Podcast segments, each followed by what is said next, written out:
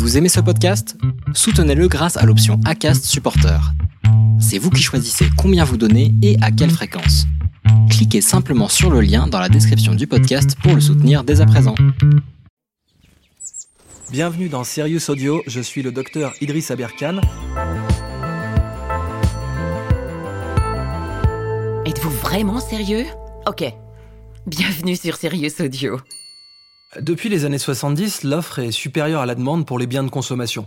Et ça, ça signifie une grande chose, c'est qu'il faut du marketing pour essayer de vendre aux gens des produits dont ils n'ont pas forcément besoin et dont ils n'ont pas forcément le désir non plus.